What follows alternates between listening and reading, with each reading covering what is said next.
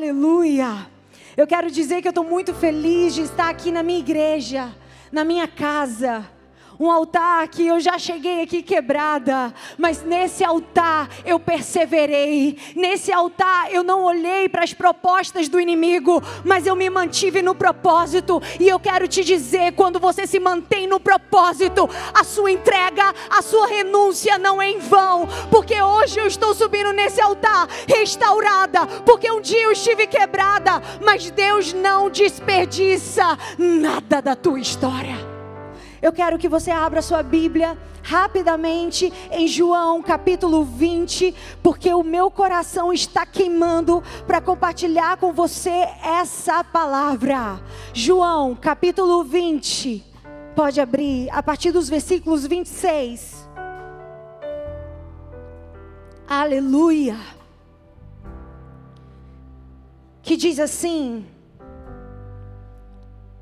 uma semana mais tarde, os seus discípulos estavam outra vez ali e Tomé com eles. Apesar de estarem trancadas as portas, Jesus entrou.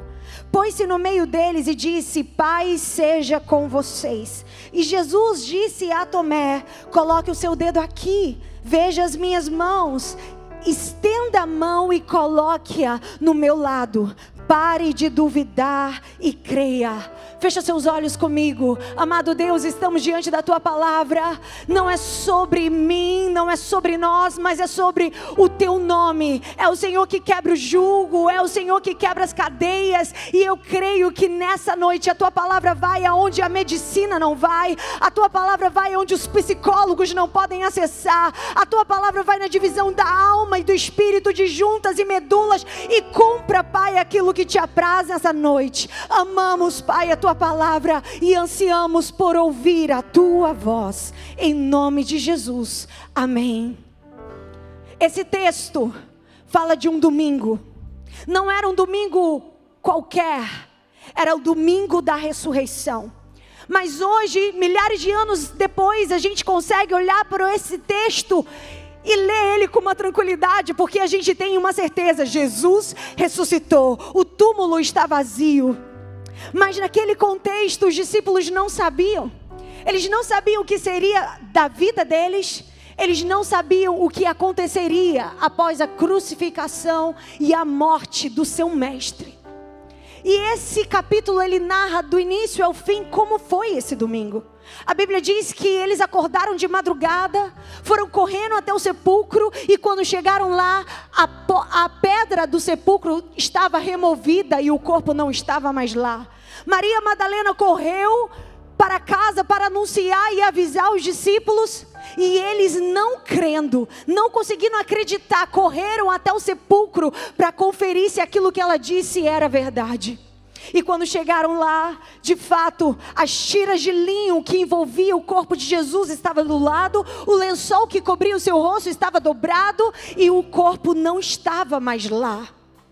Mas eles, com medo, porque eles não sabiam o que os romanos poderiam fazer com eles, eles voltaram para casa e se trancaram com medo. Mas Maria Madalena permaneceu no sepulcro. E eu quero dizer para os homens que estão aqui: vocês são muito bem-vindos. É um culto que as mulheres estão dirigindo, mas o que está sendo pregado é a palavra de Deus, que vai alcançar homens, mulheres, jovens, crianças mas em alguns momentos a gente vai ser específico para falar algo para as mulheres. E nesse caso, Maria Madalena permaneceu no sepulcro. Permaneceu ali chorando e ela teve o privilégio de ser a primeira pessoa a ver Jesus após a sua morte. Ver Jesus ressurreto. E quando ela viu Jesus, ela nem acreditou. Ela reconheceu e ela disse: Rabone, é o Senhor, é o meu mestre. E eu quero te dizer uma coisa, mulher. Deus poderia ter escolhido qualquer pessoa para aparecer pela primeira vez, você concorda? Jesus poderia ter escolhido Pedro, Jesus poderia ter escolhido qualquer pessoa, Mas Deus escolheu uma mulher para ser a primeira para quem ele apareceu após a sua morte. Porque Deus está dizendo para as mulheres: pode muito por muito tempo as mulheres terem sido descartadas, mas chegou o tempo que eu vou levantar as mulheres, eu vou depositar sobre elas autoridade, eu vou depositar sobre elas algo que só o meu espírito pode fazer. É tanto que eu tenho viajado por essa nação e visto Deus levantar um exército de mulheres. E eu pergunto: cadê o exército de mulheres? Cadê as mulheres que vão dizer: Ele não morreu, Ele está vivo? Mas sabe o que marca que o Espírito Santo falou ao meu coração? É que ela carregava uma mensagem, mas ninguém acreditou. E o Espírito Santo disse assim para mim: quando você carregar algo de Deus e ninguém validar, ninguém acreditar, se é de mim mesmo, não se preocupa não, porque eu vou aparecer para quem precisa, para legitimar que aquilo que eu te entreguei vem de mim para aquilo que eu te entreguei, vem do Senhor. E sabe o que? Você não precisará se justificar, você não precisa, precisará se defender, porque você tem um Deus que te justifica. Jesus aparece para legitimar aquilo que ele confiou a você. Alguém pode dizer é pouco. Mas o pouco na mão de Deus alimenta uma multidão, mulher. O teu pouco na mão de Deus pode alimentar uma multidão. E a Bíblia diz que eles estavam ali a portas trancadas. E imagina o medo deles. Eles entregaram a vida deles inteira ao Senhor. E agora, aqueles pelo qual ele renunciou seu trabalho, renunciaram tantas coisas desaparece. Como é que a gente fica quando Jesus desaparece? E você vai ver por diversas vezes nos Salmos os salmistas dizendo: Onde está o Senhor? As minhas lágrimas têm sido meu alimento. E eu sei que existem momentos na nossa história que parece que o Senhor desaparece. Mas eu vim aqui para te dizer que você é uma semente e o processo da semente, que não tem uma história relevante, que você às vezes olha para uma semente, você não dá nada para ela, mas você pega a semente, você enterra na terra. E quando é enterrada, muitas pessoas podem dizer assim: acabou para ela agora ela não canta mais, agora ela não prega mais, agora ela não tem mais família, agora ela está sozinha. Mas deixa eu te dizer uma coisa: essa semente não está sendo enterrada, essa semente está sendo plantada e ela vai florescer, ela vai crescer, ela vai alimentar pessoas, ela vai ser sombra para alguém. Você é uma semente que está sendo plantada para algo exponencial de Deus. E agora venha comigo, eles estão como? Trancados. Diga comigo, trancados.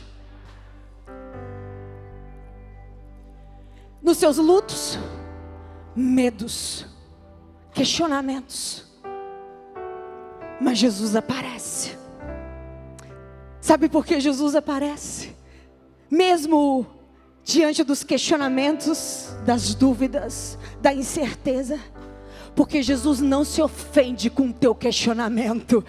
O teu questionamento não muda quem Ele é. Ele permanece o mesmo. Ele permanece aquele que te ama, que te escolheu, que tem um propósito para a sua vida. Ele não se ofende. E Jesus, Ele não vai se intimidar com a sua condição. E mesmo diante de portas trancadas, Ele entra. Sabe o que, que portas trancadas fala para mim?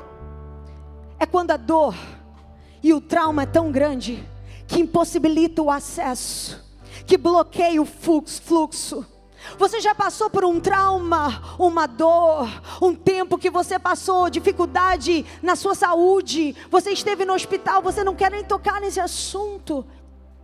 ou nas suas emoções. E as pessoas dizem: não toca nesse assunto, não, porque esse assunto vai tocar na ferida. Está tão dolorido que muitas vezes você guarda um segredo e vive guerras silenciosas, de lutas, de humilhação, que nem a sua amiga sabe. Porque está tão traumático, está tão doloroso que você tem guardado para você. Está trancado. E você não deixa ninguém tocar nessa ferida. Mas deixa eu te dizer uma coisa. A sua ferida provavelmente não foi provocada por você. Mas a sua cura será a sua responsabilidade. A sua cura será sua responsabilidade. E eles estavam trancados. E sabe que o Espírito Santo disse ao meu coração: não importa quão fechado esteja. Talvez o psicólogo não está conseguindo acessar. Talvez você já foi no psiquiatra e não está conseguindo resolver. Porque esse trauma está ali trancado, mas Jesus entra. E Jesus, ele não entra arrombando, ele não entra invadindo, ele sabe como entrar. Ele entra como alguém que alivia a alma, ele entra como alguém que traz paz ao coração. Ele entra porque ele diz: não é por força, nem por violência, mas é pelo meu espírito, diz o Senhor. E ele entra. Mas sabe que o que o Espírito Santo ministrou meu coração? Ele entra, mas ele não fica nem na frente, nem atrás e nem do lado. Ele entra e ele fica no meio, porque meio fala de governo, meio fala de autoridade, meio fala de equilíbrio. E hoje nunca a gente viveu um tempo em que o inimigo tem tentado desequilibrar as emoções. Nós vivemos talvez a sociedade mais bonita. Se tem algum problema, você resolve com uma plástica. Se tem um problema, você resolve numa clínica de estética. Se tem um problema, a gente vai lá e faz um botox. Ou compra um sapato novo, uma roupa nova. Mas uma sociedade que está tão bonita esteticamente, mas por dentro está tão desequilibrada. Eu estou falando alguma mentira? Mas Jesus, ele sabe entrar. E Ele entra para trazer equilíbrio às tuas emoções hoje. Ele vai colocar ordem na tua casa hoje. Ele vai colocar ordem nas tuas emoções. A Bíblia diz que Ele entra e fica no meio. E a Bíblia fala lá no Salmo 46: Deus é o nosso refúgio e fortaleza, socorro bem presente na angústia. Pelo que não temeremos, ainda que a terra se mude e ainda que os montes se transportem para o meio dos mares, ainda que as águas rujam e se perturbem, ainda que os montes se abalem pela sua braveza, há o rio, deixa eu dizer, há o rio cujas correntes alegram a cidade de Deus, o santuário da morada do Altíssimo. Deus está no meio. Deus está no meio dela e ela não será abalada. Deus ajudará ao romper da manhã. Deus está no meio. E quando ele entra, ele diz: Paz seja com vocês. E esse shalom dito pelos judeus, se você buscar a profundidade dessa palavra, essa paz que ele está declarando é aqui, é que seja feito a vontade de Deus. Porque o lugar de paz é quando você para de assumir o controle e entrega o controle para Deus. Quando você para de assumir o controle e entrega o controle para Deus.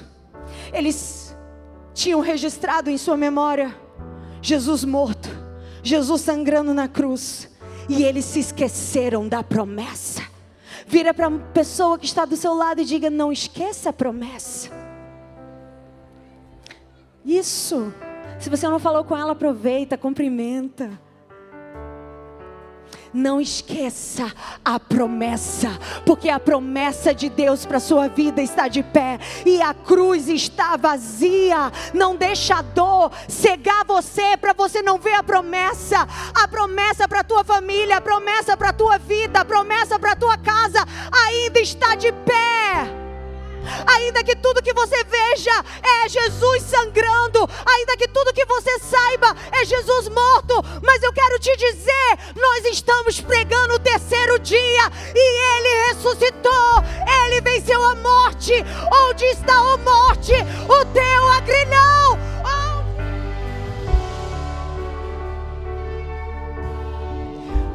Onde está a morte, o teu agrilhão? Ele venceu. Não se esqueça da tua promessa. E entrando ali, ele mostrou as mãos e o lado, e os discípulos alegraram quando viram o Senhor. A Bíblia vai contar que Jesus aparece uma primeira vez. E uma semana depois, Jesus aparece de novo. Porque Tomé, chamado Dídimo, ele disse: Eu sei que eu confio em vocês. Eu sei que vocês estão me dizendo que viram o Senhor, mas eu só acredito se eu tocar nas feridas. Eu só acredito se eu tocar aonde ele foi ferido. E eu quero te dizer, Jesus voltou por causa de uma pessoa. Ele não estava preocupado com os números, ele não estava preocupado com a multidão. Ele voltou por causa de uma pessoa. E é por isso que eu e você podemos dizer que Jesus é o nosso salvador pessoal. Ele volta por causa de uma pessoa. E sabe que Deus ministrou? Eu não deixo nada pela metade. Eu voltei porque a obra não foi completa. Eu ainda tinha que ministrar sobre Tomé. Eu quero liberar essa palavra para você. Tudo que Deus começou na tua vida, toda boa obra que Ele começou na sua vida, Ele é fiel para vir e completar. Quem recebe pode levantar a mão e dizer: Eu recebo essa palavra. Ele é fiel para voltar e completar a boa obra que Ele começou. Mas o interessante é que Jesus não precisava ter ressuscitado carregando as cicatrizes. Ele continuaria sendo Deus. Ele ressuscitou com seu corpo regenerado, mas ele decide ressuscitar com as cicatrizes. Porque o título dessa mensagem é Sem cicatrizes, sem autoridade. Você pode repetir comigo? Sem cicatrizes, sem autoridade. Jesus, ele ressuscitou com as cicatrizes, porque ele está dizendo: vai doer. Você vai ter que passar por situações que você não vai ter como controlar. Você vai passar algumas noites em claro chorando. Vai passar. Essa ferida vai passar. Mas sabe por que eu estou te esmagando? Porque o lugar onde você mais foi ferido é o lugar onde eu vou derramar autoridade, é o lugar onde eu vou derramar bálsamo, é o lugar onde eu vou te dar legitimidade. Deus está dizendo: pregações vão nascer dessa ferida, livros vão nascer dessa cicatriz. Deus está dizendo: está doendo, mas é porque o novo de Deus vai nascer. O novo de Deus vai nascer no lugar mais improvável onde estavam os pregos, onde estava dor, onde estava ferida. Deus está dizendo: ministério não é para quem canta bonito, ministério não é para quem canta bem, ministério não é para quem prega, para quem tem faculdade de teologia, para quem fala em línguas. Não, não, não. Ministério é para quem passou pela dor, mas não parou na dor, venceu a dor, continuou caminhando, continuou adorando, continuou servindo, continuou. Deus, eu estou quebrada, mas eu estou de pé. Deus, eu estou tá doendo mas eu estou te adorando. Cicatrizes vão dar autoridade. E eu quero te dizer: cicatrizes não te definem, te revelam. As cicatrizes não é linha de chegada, é ponto de partida. O seu ministério vai começar das tuas cicatrizes. O seu ministério vai começar das áreas que o inimigo tentou te paralisar. O inimigo tentou te ferir. O inimigo tentou jogar os seus sonhos no chão, como ele fez comigo. Mas eu estou aqui para dizer: como ele fez na minha vida, ele vai fazer na sua. Porque ninguém tem mais autoridade do que alguém que já passou Uma coisa é alguém que está drogado e ouvir de uma pessoa que nunca usou droga na vida e dizer você pode vencer as drogas. Agora, outra coisa é uma pessoa que está drogada e vem uma pessoa que venceu as drogas e ela diz: Olha, eu venci as drogas, você vai vencer também. Essa pessoa tem autoridade ou não tem? Essa pessoa tem legitimidade para dizer ou não tem? É a mesma coisa, uma pessoa que viveu quase a ruptura de um casamento e vai olhar para você que está passando pelo processo e dizer: Deus restaurou o meu casamento, Deus vai restaurar o seu também. Deus está dizendo: no lugar que você foi ferida, é o lugar que eu vou te usar. E o que eu acho interessante disso é que a confirmação do senhorio de Jesus Jesus não está numa coroa. A confirmação do senhorio de Jesus não está numa ordem dele dizendo desce 10 mil anjos. A confirmação de, do senhorio de Jesus está nas suas cicatrizes, está no lugar onde dá autenticidade ao seu ministério. Tomé não disse, a menos que eu veja a coroa. Tomé não disse, a menos que eu veja 10 mil anos. Tomé disse, eu só vou crer. Quando eu tocar no lugar que ele sobreviveu, quando eu tocar no lugar onde ele venceu, você está entendendo o que Deus está falando aqui? E o que chama atenção para mim nessa história é que Jesus aparece para os discípulos e a Bíblia diz que a tira de linho estava no chão, ele estava com vestes novas, mas cicatrizes antigas. Diga comigo, vestes novas, cicatrizes antigas. Ele não estava com roupa de funerária. Ele não estava com a roupa que ele foi morto. Entenda uma coisa. Ele estava com vestes novas, mas as cicatrizes eram antigas e delegavam autoridade. Sabe o que o Senhor falou no meu coração? Tem gente que está aqui nesse culto agora que não se parece com aquilo que ela passou, que não se parece com aquilo que atravessou. Às vezes você está sentado do lado de alguém que perdeu um filho, do lado de alguém que viveu um luto, de do lado de alguém que venceu a depressão há pouco tempo e você olha ela bonita, cheirosa e você não tem ideia do que ela passou, mas ela cicatrizes antigas, ela tem história, ela tem legado, meu Deus. E quando Davi foi levado até o rei Saul, ele olhou e disse: Você vai vencer Golias, o menino. Cuidado quando você olhar para alguém e dizer: Ah, é um menino. Coitado. Ele disse: Não, não, eu carrego uma história. Eu venci urso na malhada, eu venci leão na malhada. Eu tenho uma história com meu Deus. E quando o inimigo tentar se levantar e dizer você não, você vai dizer: Peraí, eu tenho uma história com meu Deus. Eu sei da onde ele me tirou, eu sei o que ele fez na minha história, eu sei que ele me salvou. Eu sei, eu sei. É Ele, é Ele na minha vida. O poder de Deus na sua vida não vai ser medido pelos elogios que você recebe, mas pelas cicatrizes que você carrega.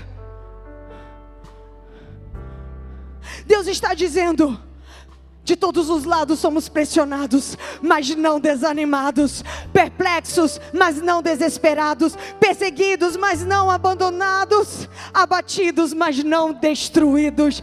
Deus é aquele que te sustenta, Deus é aquele que é a tua força. E a Bíblia diz que Jesus olhou para Tomé, e nessa segunda vinda de Jesus, Jesus foi específico a Tomé e disse: Pode tocar. Porque se você não acredita naquilo que eu prego, acredita naquilo que eu vivo. Se você não tem acreditado no discurso, acredita naquilo que eu enfrentei, naquilo que eu sobrevivi. Nós vivemos um tempo em que é muita gente dizendo eu sou crente. Crente que só tem o nome, mas não tem caráter. Crente que só tem o ir à igreja no domingo, mas não tem a vida de crente. E a gente vive no tempo que a gente não acredita mais em quem não tem história com Deus. A gente tem dificuldade de legitimar quem não tem história com Deus. Porque tem muita gente que tem o nome bonito, mas uma vida feia. O nome é de crente, mas a vida não condiz. E por isso que tem uma geração de Tomé que está dizendo assim: eu estou cansado do discurso. Eu preciso ver mulheres de verdade. Mulheres que não vão me julgar pelo meu passado, mulheres que não vão me julgar porque um dia eu fiz um aborto, mulheres que não vão me julgar por um dia eu ter me prostituído, mulheres que vão me abraçar, que não vão me apontar, que vão derramar bálsamo de cura, e eu quero te dizer, eu quero ser essa mulher. Porque quem muito ama é quem um dia foi muito perdoado. E eu sei o que o perdão de Deus foi para mim, e por isso hoje eu quero perdoar quem precisa, eu quero abraçar quem precisa, eu quero olhar no olho e dizer: ainda tem uma segunda página para a sua vida, não vai acabar nesse capítulo, tem próximos capítulos vindo para você. As cicatrizes te dão história, identidade. E existem feridas que Deus permite para gerar sobre você a autoridade. E não só isso. Hoje, ali no, na sala das pastoras, eu estava conversando com a Camila. Ela disse: Deus me colocou no, dentro de um hospital. Porque existem momentos que parece que Deus nos fere para dizer assim: é rápido que eu tenho para fazer na sua vida entendeu? Eu quero dar velocidade àquilo que eu tenho para fazer na sua vida. Eu tenho pressa para realizar na sua vida. Deus está dizendo: aquilo que você passou que doeu, é porque eu tenho pressa de levantar você para usar para minha glória. A tua depressão que você venceu vai levantar outra mulher. A dor que você enfrentou dentro de um hospital cuidando de um filho vai ajudar outra mãe que está lá desesperada. Ei, existe uma autoridade e pare de esconder as tuas cicatrizes. Quantas vezes eu quis maquiar minha cicatriz e aparecer como alguém imaculado. Nossa, sou crente desde criança, nunca sofri nada. Mas Deus está dizendo: não esconda as suas cicatrizes, porque nela eu vou depositar bálsamo para curar outras pessoas, nela eu vou depositar unção. E a gente estava falando de unção também, sabe por quê? A unção para você receber unção, você precisa passar pelo fogo. Mas a chama não vai chegar até você. Você vai precisar passar pelas águas, como diz lá em Isaías, mas as águas não te submergirão, porque essas águas, esse fogo, essa provação está gerando unção, está gerando autoridade, porque unção não se adquire na livraria da igreja, unção não se adquire pelos livros que você lê, unção se adquire por aquilo que você atravessa, fiel, firme e como é que o Senhor poderá te chamar de fiel? Se não tem cicatrizes. Se você foge da ferida, você foge do teu destino. Se você foge das cicatrizes, você foge do teu propósito, você foge do teu chamado. As cicatrizes é o lugar onde Deus vai gerar unção sobre a sua vida. E Jesus ele volta e Ele mostra as cicatrizes. E porque eu e você temos o hábito de esconder, existe uma autoridade que é liberada na dor. E tem pessoas que não vão ouvir o discurso, tem pessoas que não vão ouvir o que você fala, tem pessoas que não vão ouvir a sua teologia, mas vão dizer: me mostra as tuas feridas. E eu quero te dizer: a sua história vai pregar por você. As pessoas vão ver a tua fidelidade ao Senhor. Porque é muito fácil ser fiel quando tudo vai bem.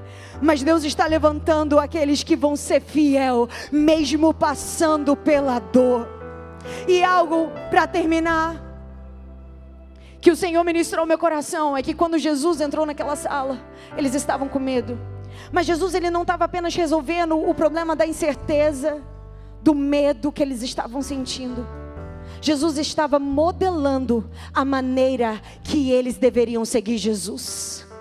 Porque aqueles discípulos estavam com medo de morrer. Mas a Bíblia diz que depois que Pedro viu as cicatrizes de Jesus, Pedro foi crucificado como Cristo, mas ele disse: Não, me crucifique de cabeça para baixo, porque eu não sou digno de morrer como Jesus. E eu te pergunto: o que deu força, o que deu coragem para um homem que estava trancado com medo de enfrentar a morte? Ele viu as marcas de Cristo. E quando ele viu as marcas de Cristo, Deus estava dizendo: você vai passar por dores, você vai passar por lutas, você vai passar por problemas, mas a ferida não vai te governar, a ferida não vai ser o seu Senhor, a ferida não vai determinar a tua vida, a tua história. Você não vai parar numa cama, parado, chorando. Não, eu vou me levantar, porque a ferida não é o meu Senhor, Ele é que me cura, Ele é que me sara. E eu quero te dizer: a ferida que Jesus mostrou não estava sangrando, estava curada. E às vezes a gente está sangrando em cima das pessoas. E Deus está dizendo: eu quero é curar as tuas feridas. Eu quero fechar essa cicatriz. E você não vai sangrar sobre o teu marido, sobre a tua família, sobre a tua casa. Você vai dizer: Eu fui curada. E agora você pode tocar, porque essa dor não me domina. Essa dor não dói. Pode tocar, Tomé, porque essa ferida não me governa. E tempos depois, Paulo vai dizer: Eu carrego no meu corpo as marcas de Cristo. E naquele contexto que, que ele fala isso, eu carrego no meu corpo as marcas de Cristo. Ele está dizendo: Não me perturbe, não é hora de parar agora, porque eu já sofri demais, eu sobrevivi demais. E talvez você entrou nesse ano e esse ano já não começou fácil para você. Mas eu quero te lembrar, você já sobreviveu muita coisa, não é hora de parar. E a gente vive numa geração de desigrejados. A gente vive numa geração em que as pessoas dizem: Ah, eu já perdoei, mas não falo mais. E uma das coisas que chama atenção nesse texto é que quando Jesus entrou, ele falou sobre perdão. Ele falou: Eu os envio assim como o Pai me enviou. Ele soprou: Recebam o meu espírito. E o terceiro, ele disse: Se vocês perdoarem, vocês serão perdoados. E se vocês não perdoarem, vocês não serão perdoados. Porque o lugar de ferida fechada é no altar do perdão. Entenda uma coisa: as últimas palavras de Jesus na cruz, quais foram? E quais as primeiras palavras de Jesus, quais foram? Eu vou te lembrar, as últimas palavras de Jesus na cruz, ele estava lá ensanguentado, e ele olhou e disse: Pai, perdoa-lhes, porque eles não sabem o que fazem. E Jesus ressuscita. E ele poderia incitar raiva e dizer: Olha o que eles fizeram comigo. Não. Mas Jesus diz: Vocês estão com raiva dos romanos. Mas se vocês não perdoarem ele, vocês não serão perdoados. Se você quer ter sua ferida cicatrizada, coloque a sua ferida no altar do perdão. Coloque a sua ferida no altar do perdão. Sabe por quê? A pessoa mais importante da história olhou para você. E não importa o que você tenha feito, não importa o teu erro, não importa as tuas falhas. Ela olhou para você, o Senhor olhou para você e disse: Eu te perdoo. Eu derramo sobre você o meu sangue. Eu te dou uma nova identidade. Você não vai ser mais servo e você vai ser filha. E eu te convido a você fech... abaixar a sua cabeça e orar comigo nesse instante. E como eu aprendi com meu pastor, eu quero orar com você. Eu quero que nesse momento você coloque as tuas cicatrizes ou as feridas que estão abertas. Talvez seja um relacionamento que você viveu abusivo. Talvez tenha sido um abuso na sua infância. Talvez seja uma história que te marcou e hoje você não consegue mais prosperar, você não consegue vencer. É como se essa ferida te dominasse, te paralisasse. Mas hoje você vai orar e vai dizer: Deus, eu te entrego essa ferida, pode curar, pode fechar, pode cicatrizar. Amado Deus, nós estamos aqui, Pai e hoje nós queremos entregar as feridas do nosso coração a Ti. E a principal ferida é a ferida do pecado. aquela que nos rouba da tua presença, é aquela que nos tira, Senhor, do teu propósito. E hoje, Pai, nós queremos ter uma aliança contigo, nós queremos andar contigo, nós não queremos nos relacionar como alguém que necessita do Senhor ou como alguém que merece o Senhor, mas alguém que conhece o Senhor. Queremos te conhecer, Jesus. Queremos andar contigo. E a partir de hoje eu te entrego a minha vida. Eu te entrego o meu ano de 2023. Eu te entrego a minha família. E não mais as feridas serão o que me governarão. Mas sim, tu serás o meu Senhor e o meu Salvador. E eu oro, Pai, e te entrego em nome de Jesus.